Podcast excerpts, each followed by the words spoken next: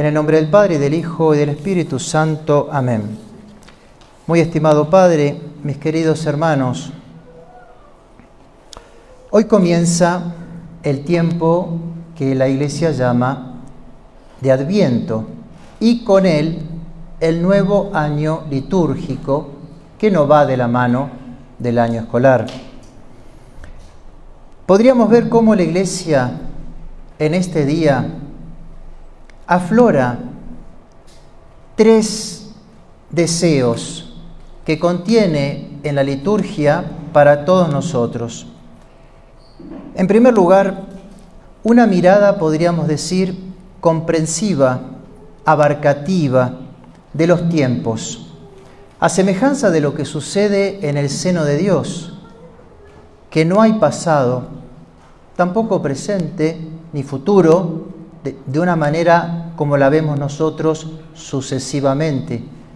En la, eternidad es todo un continuo presente y en cierto modo es lo que quiere la Iglesia enseñarnos en este domingo. ¿Por qué decimos tal cosa? ¿En dónde nos fundamos? Si hacemos memoria, el domingo pasado, último de Pentecostés, encontramos un evangelio muy semejante al de hoy, escrito por otro evangelista, en este día San Lucas.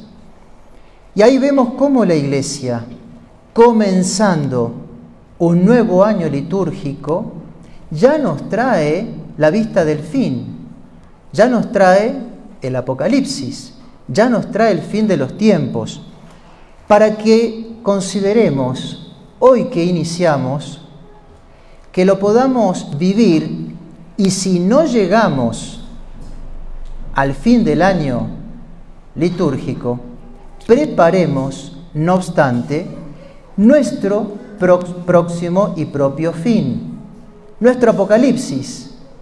Tal vez nos vivamos en aquel entonces, pero ciertamente vamos a vivir nuestro fin. Y por eso hoy comenzamos y hoy ya tenemos la meta y el alma puesto en nuestro último día. En segundo lugar, la Iglesia desea incentivarnos y no asustarnos, que no vayamos a panicar por las cosas que van a suceder, porque ahí vamos a tener una gracia, si llegado el caso, la debemos vivir. Nos quiere preparar a una vida más virtuosa, a una vida más cristiana, a vivirlo en mayor paz. ¿Y por qué no? Mejor que en el año que acabamos de concluir.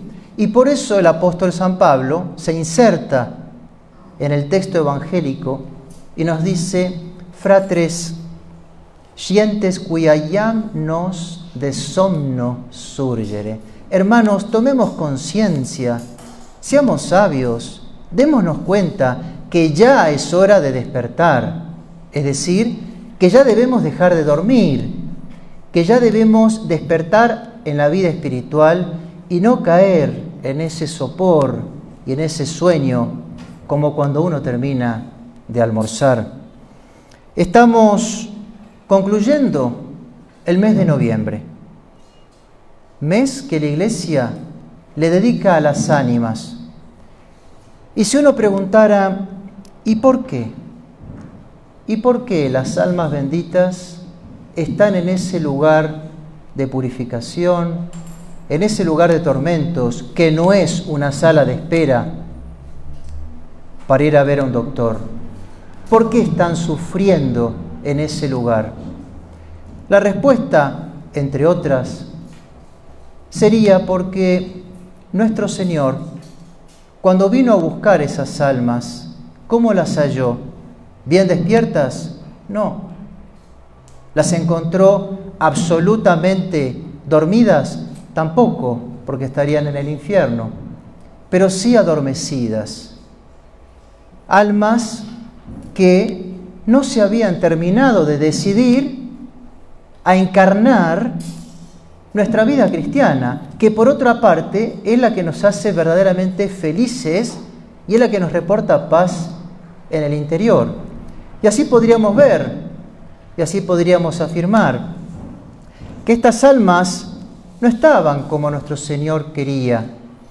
Las encontró en este estado, porque la oración que se habían propuesto no la terminaban de realizar, nunca encontraban el tiempo, o si lo encontraban, ese tiempo era más tarde, antes de irme a dormir, ahora tengo que hacer mis cosas, después. Y Dios quedaba relegado. Si miramos la vida de mortificación cristiana, tan necesaria por nuestros pecados, las almas consideraban que no habían cometido tremendos pecados, o si los habían cometido, los habían ya confesado, y entonces la práctica de esa mortificación cristiana les asustaba, no querían, la posponían, llegado el caso y en el mejor de los, en el mejor de los casos, para una cuaresma. Como por fin esa vida virtuosa era muy difícil. En este mundo no se puede vivir plenamente de los mandamientos ni del Evangelio. Y así pues, nunca terminaron de despertar y ahora necesitan un lugar para purgar. En tercer lugar y último, mis queridos hermanos, si nos detenemos a contemplar el adviento, ¿qué significa este nombre que la iglesia le da al tiempo presente?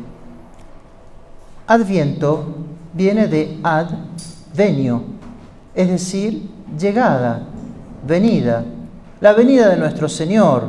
Este es el tiempo de preparar la Santa Navidad. Y como afirmaba San Carlos de Borromeo, decía, cuya vigilia es el tiempo de Adviento. Esa vigilia no es de un día, ni tampoco de una tarde, ni menos de una noche. Es una vigilia más larga, de cuatro semanas. ¿Por qué tan larga? agregaba, por la excelencia de la fiesta a la que nos preparamos. Ni más ni menos a la venida de nuestro Señor, que durante no cuatro semanas, sino cuatro mil años se la esperó con ansias en el Antiguo Testamento. Así pues, aprovechemos para desde hoy prepararnos en este adviento a la Navidad.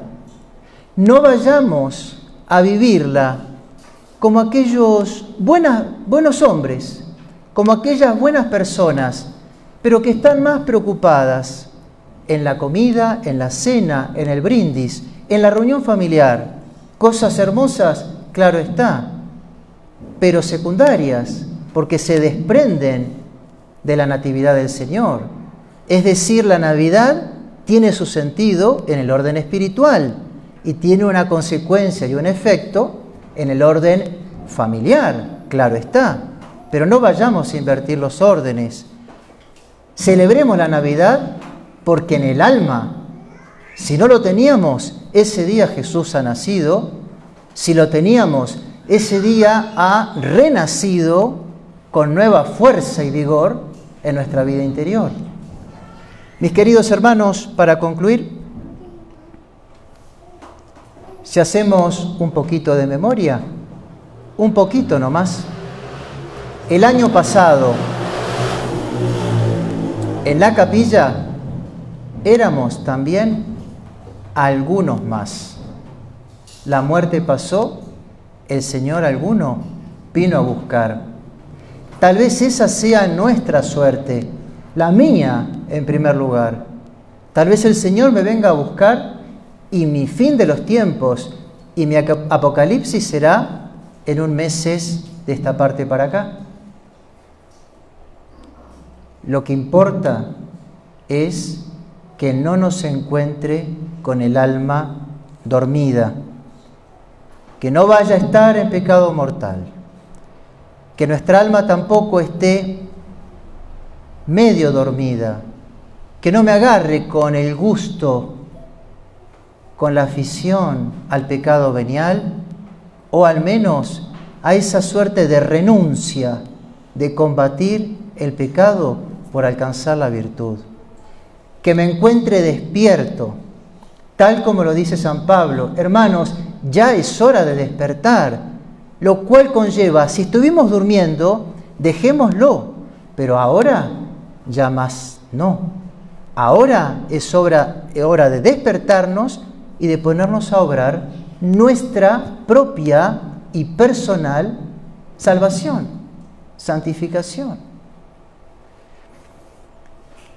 Aprovechen los retiros espirituales que este año les podemos brindar y que el año pasado no se pudieron realizar, ya que son una fuente inagotable de fuerza espiritual. Y que María Santísima, nuestra bendita Madre del Cielo, nos venga a preservar, por un lado, de tantas inquietudes que podríamos llamar finimundistas, que se escuchan por doquier y que lo único que generan es una innecesaria turbación. Y por el otro lado, tener los ojos de la fe, como ella, bien abiertos, para obrar siempre lo que más nos haga entender que es de agrado del Hijo de sus entrañas, de nuestro Señor. Ave María Purísima, en el Padre, del Hijo, del Espíritu Santo. Amén.